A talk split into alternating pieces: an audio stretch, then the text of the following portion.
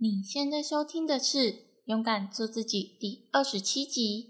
今天我想要透过我自己过去一周的经验，其实也算是延伸到上一集的 Podcast 第二十六集，和你们聊到的。我有跟一位很厉害的人在谈合作的事，然后这个后续的一些故事啊，还有经历，还有一些体悟、想法，都会在今天这一集分享给你们。如果你和我有相同的体验，希望我的想法也能够帮助到你。那么这一集我也有整理文章版本的，如果你感兴趣的话，可以到这一集的节目资讯栏处找到网址哦。那么勇敢做自己的节目初衷，主要是透过我自己的个人成长经验，还有我所看到与学到的各种知识，来帮助你去实现自己的理想人生。而最近呢，也透过访谈各个领域的人士，让你们更加了解自己适合什么方面的专长。希望透过知识的分享，能够让你一步一步的勇敢做自己。如果你喜欢这样子的内容，可以花个三秒钟的时间订阅这个节目。三、二、一，那我们就开始今天的节目内容吧。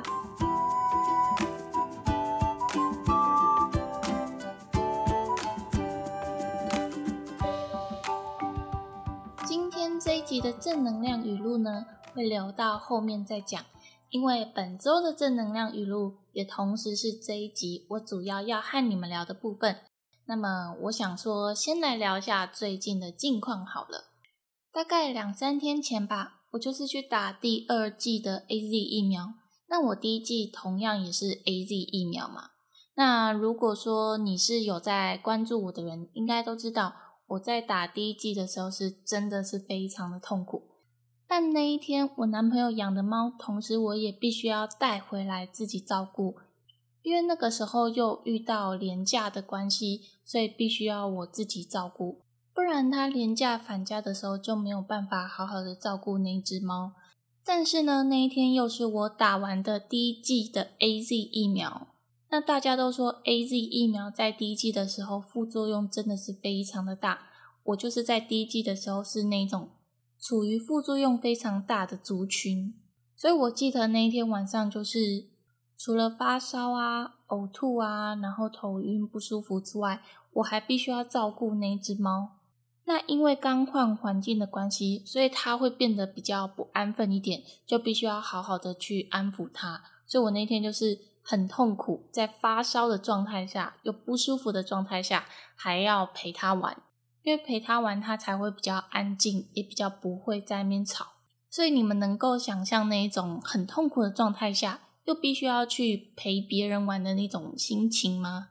而且最好笑的是，真的是因为太痛苦，所以我就是玩一玩，然后就睡着了，然后他又开始吵，之后又再醒来，又在陪他玩。就是那种被逼着一定要陪他玩的那种感觉，然后我记得大概弄到快四五点吧，才真正有再睡着一下子。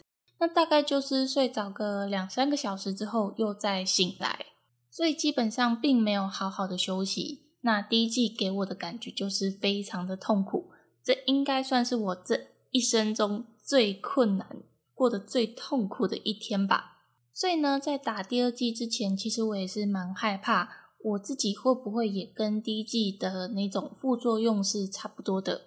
虽然说有蛮多人在说第二季的 A Z 疫苗啊，如果你第一季是打 A Z，第二季也打 A Z 的话，那你第二季的副作用其实不会那么强烈。但是因为我第一次的经验让我觉得很恐惧，所以我还是会觉得第二季必须要好好的照顾身体。不要让那种痛苦的情况又再次发生。不过呢，其实就是两三天前嘛，打完之后，我觉得当下，我觉得其实过了几个小时之后，好像没有什么太痛苦的感觉。可是我有感觉到有一点微烧的感觉，但并不是那么的强烈。然后很想睡的状况是稍微比较严重一点。不过整体来说，好像真的就是没有第一季的这么痛苦，隔天顶多就是那个手会比较痛一点，然后隔天的那个嗜睡的状况比较严重，一直到现在大概两三天之后，我的手还是会非常的痛。那有时候也会蛮想睡觉的。但是这些副作用就是真的是比较能够接受，没有像第一季的那么辛苦，那么痛苦。不过我听说有的人是第一季打 A Z，然后第二季有考虑要去混打的那种状况。那我觉得对于现阶段的我来说，我应该不会选择这样子的形式，除非啦，除非今天我必须要出国，那我可能就会混打，会比较安全一点。但是如果说我没有要出国的状态下，那我觉得全打 A Z 反而会对于我来说比较好一点，我就不用去承受那种很痛苦的感觉。好啦，这就是最近的一些近况的分享。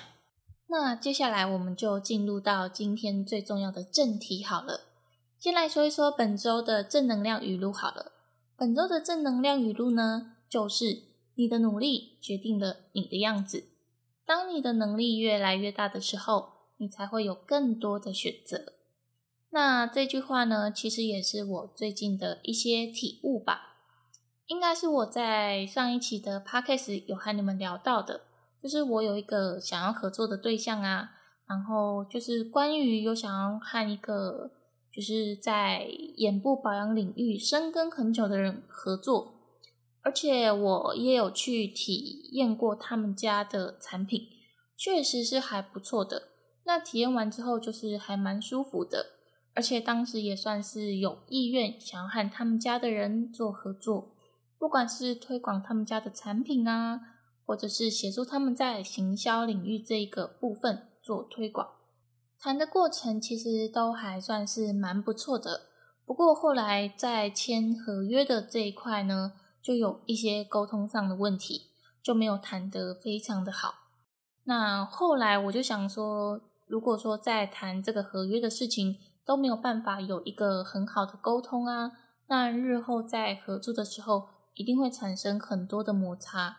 所以后来我也就是忍痛的婉拒了。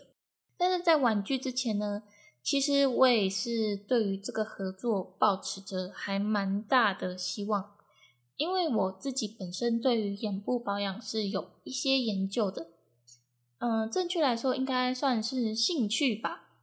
而且在眼部保养这一块啊，大部分的人都会忽略掉，反而很多人会比较专注在矫正眼睛啊、矫正视力上面，而没有从最根本的护眼的手法、护眼的运动啊、护眼的产品下手。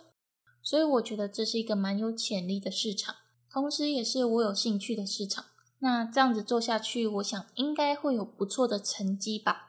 所以我才会对于这一个机会保持着很大的希望。不过，我觉得很多时候，虽然我也不是经历很多的创业啊，或者是很多的工作经历，就是如果今天这个专案或者是这一份工作，它是有很大的潜力存在的。可是因为没有办法和合作对象有一个很良好的沟通或者是协调，其实对于日后共事起来会不利的。虽然并不一定是说谁对谁错，只是说每一个人的做事风格都是不一样的。你要找到一个和你频率相当，而且合作起来非常愉快的人是非常重要的。所以，即便今天一个市场再怎么有潜力，如果合作的双方没有办法有一个很好的沟通或者是共识，那其实做起来反而会很辛苦，而且要成功也是不容易的。那我其实会认为啊，一件事情的成败应该八九成都会跟人有关。比如说在创业的时候，你的合伙人是不是跟你一样非常努力？他是不是和你一样非常的正直？你们的价值观有没有很相近？如果这些都非常符合、非常 match 到的话，那其实成功的几率会大很多。那如果说这个合伙人虽然和你一样努力，可是有某一方面你们没有办法一致的时候，假设是价值观上面的问题好了，那在做决策的时候，一个人会认为这个比较好，那另外一个人会认为另一个比较好。那这个时候，如果双方都没有办法退让时，就势必会有冲突发生。时间久了，其实最终的结果应该都不会太好。所以这才是为什么我会忍痛拒绝的原因。不过，我们说回到今天的正能量语录好了。你的努力决定了你的样子。当你的能力越来越大的时候，你才会有更多的选择。为什么我要从最近和一位合作者的经历讲到这一句正能量语录呢？刚刚也有讲到，除了我觉得这个市场是非常有潜力之外，我对它抱持着很大的希望。婉拒之后，其实我的心里有很多的失落感。本来吧。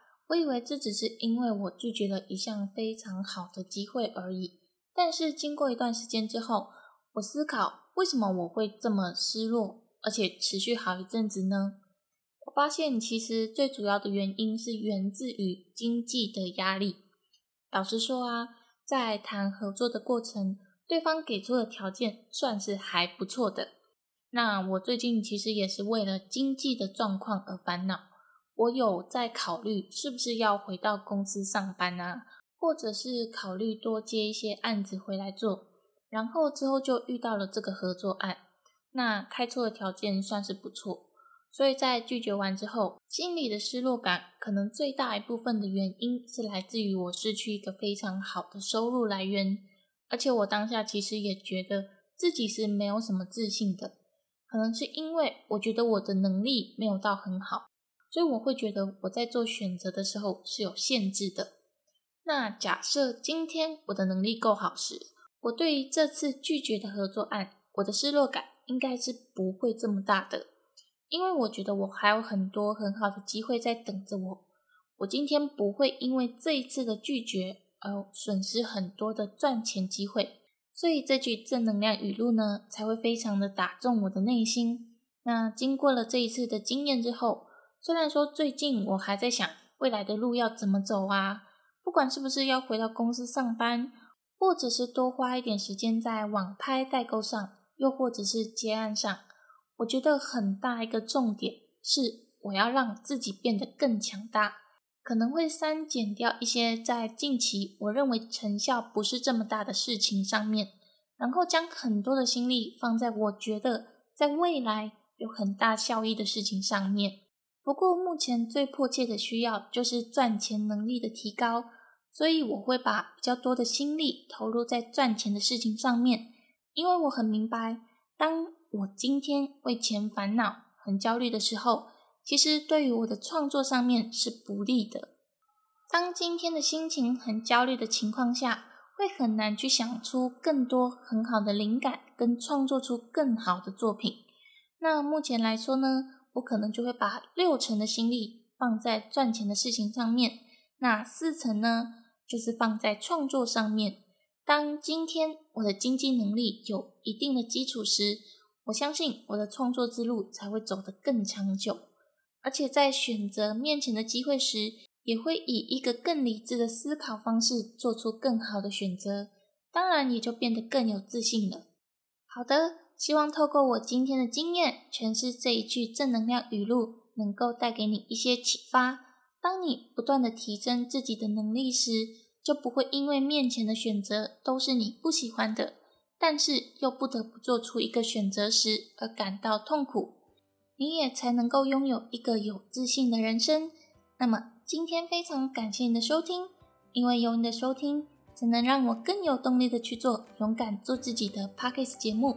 如果你喜欢这样子的节目内容，可以订阅追踪我，或是可以追踪我的 YouTube、IG。同时，你也可以分享这个节目给你身边的朋友，让我一直带给你们正向的知识，伴随你们一起学习成长。